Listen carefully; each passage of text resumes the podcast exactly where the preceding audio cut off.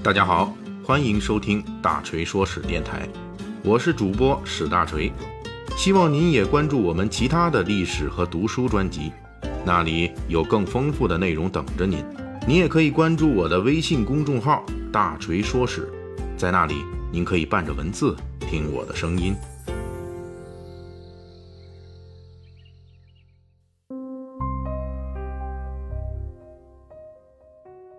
上一回大锤说史，咱们讲述了军阀张作霖在九十年前的一九二八年六月三日登上了北京前门火车站的专列火车，驶往沈阳。而日本人因为加剧侵略东北和曾经一度重点扶持的张作霖发生了不少矛盾。经过双方一番博弈，最后在日本人的压力之下，张作霖签署了跟日本人的新五路协议。奉系军队全线总退却也执行了，但是当张作霖登上回乡列车时，奉系军阀内外仍旧流传着日本人要干掉他的传言。这是因为日本人自己内部也出现了分歧，其中占据主流意见的以田中内阁为首的一批人，认为张作霖虽然桀骜不驯，总想耍小聪明。但是毕竟还是关键时刻对日本人服软了，还是属于日本人的马仔的，值得继续扶持。而另外一伙人，比如关东军司令村冈长一郎、日本驻沈特务头子秦真次、土肥原贤二等一批军官，则认为张作霖作为日本人的马仔非常不听话，还不如找机会干掉他。毕竟在一部分日本帝国主义分子的眼中。把日本人扶植张作霖控制东北的局面改变为日本关东军直接控制东北，日本能够攫取的利益更大。按照日本关东军高级参谋河本大作的说法，那就是一切亲日的军阀我们都要抓住，当他值得扶持的时候，我们就给他帮助；当他没有价值的时候，我们就应该干掉他。请注意，说出这番露骨言辞的河本大作，他就是后世广泛认为的皇姑屯暗杀事件中的日本关东军直接负责人。这里大锤还要补充一句，在皇姑屯事件中，日本人内部出现分歧，导致一伙要饶了老张，另外一伙要杀了老张的不同套路同时上场。这并不是在侵华中的第一次，甚至这也不是张作霖遇到的第一次。早在一九一六年，张作霖还只是东北的一个师长的时候，日本人就闹过一次分裂。那次的分裂主题是扶植谁来充当日本侵略者的马前卒。一伙人比较认可张作霖，而另外一伙人以川岛浪速为首，看不上张作霖。结果川岛浪速就擅自组织人马对张作霖搞了一次暗杀，暗杀没成功。当时张作霖虽然差点玩完，但是因为他急需日本人支持，所以老张认栽，捏着鼻子装作这事儿没发生。顺带说一下，这个川岛浪速是日本侵华中的重要角色，他的干女儿就是后来臭名昭著的日本女间谍川岛芳子。有时间有机会，我们也给大家讲一讲有关川岛芳子的各种故事。而当历史的车轮前进到一九二八年时，由于日本急于制止奉系军阀的前线溃败，导致引火入东北，河本大作那一批惦记着宰了老张，直接侵略东北的帝国主义分子又还了魂了。而且大锤还要强调一点：虽然在侵华过程中，日本内部经常出现分歧，但是分歧双方的根本出发点是一致的，都是非正义的侵华行为。双方的分歧点无非是该迅速侵华还是应该缓慢侵华，差别仅仅是一个轻重缓急问题。也正是因为侵华基本目标的一致性，因此每次日本内部出现分裂，最后总能达成一致。乱来之后，一定会有日本当局出面替乱来的那个来背书，收拾残局。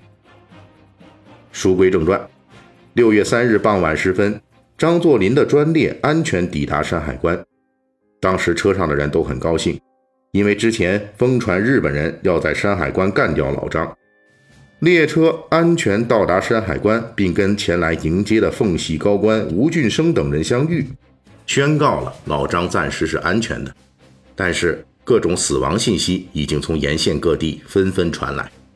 比如六月三日陪同张作霖在北京前门火车站登车返沈的人群中，有一个叫做靳云鹏，他以前当过北洋政府的总理。而且他的儿子当时跟张作霖的女儿签了婚约，两人是儿女亲家。但是此时靳云鹏已经不在张作霖的专列上了。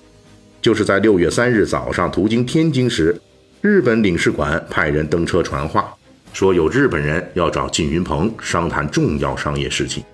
因此靳云鹏提前在天津站下车，在家中等待日本访客。然而靳云鹏等了一夜。这位所谓的访客也没有出现，等来的却是张作霖被炸于黄姑屯的消息，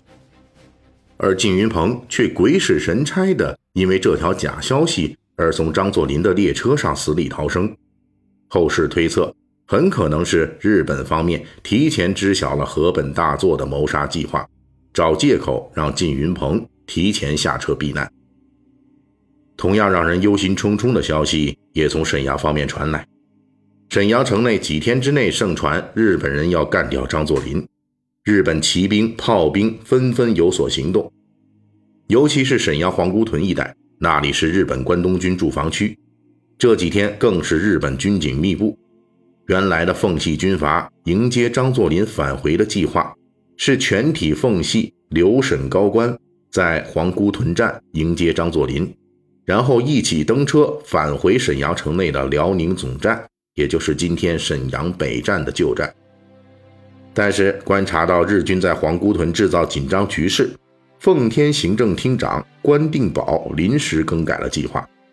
要求所有奉系高官不去皇姑屯，改在辽宁总站迎接。但是这一切危险的征兆都没有在张作霖专车上引起更多的重视。六月三日晚，张作霖在吴俊生等奉系高官的陪同下，吃了他人生中最后一顿晚饭。这顿最后的晚餐是六菜一汤，六菜是肉丝炒茄子、炖豆角、榨菜炒肉、干煎黄花鱼、菠菜烹虾段和辣子鸡丁。一汤是鸡汤小白菜。饭后，在六姨太马月清的陪同下。张作霖在车上开始跟莫德惠等东北高官打牌。这个六姨太马月清是张作霖专门选来陪着他坐车的，因为张作霖认为马月清有福相，能旺夫。在老张的经验里，自从娶了六姨太，他的军旅生涯一路顺利，一直当到了北洋政府的首脑安国军大元帅。一九二八年六月四日清晨时分。张作霖的专列经过黄姑屯站，开到了黄姑屯车站东边的三洞桥，在这里，京奉铁路和南满铁路交汇。三洞桥上方的南满铁路由日本关东军控制。就在张作霖专列经过三洞桥时，由三十袋炸药组成的炸弹在张作霖专列的第九到第十二节车厢处轰然炸响，其中张作霖所在的第十节车厢被炸得最为惨烈。张作霖当场被炸成重伤，随后伤重不治而死。而他此行特别指望的六姨太，并没有帮他闯过这个难关。六姨太马月清在第十车厢也受了伤，是被张作霖的卫士们从着火的车厢里救出来的。关于黄姑屯事件到底是谁干的，到目前为止有几种说法，其中获得最多认可的就是日本关东军密谋说。主谋河本大作在黄姑屯事件之后不久就被日本军方提出现役了。后来他曾经写过此事的自供书。此外，还有当时日本关东军宣称的南方派来的国民政府特工谋杀说，以及上世纪九十年代苏联解体后流传的苏联特工主谋说等等。而其他几种说法都需要解释一个问题。那就是在日军严密控制的黄姑屯，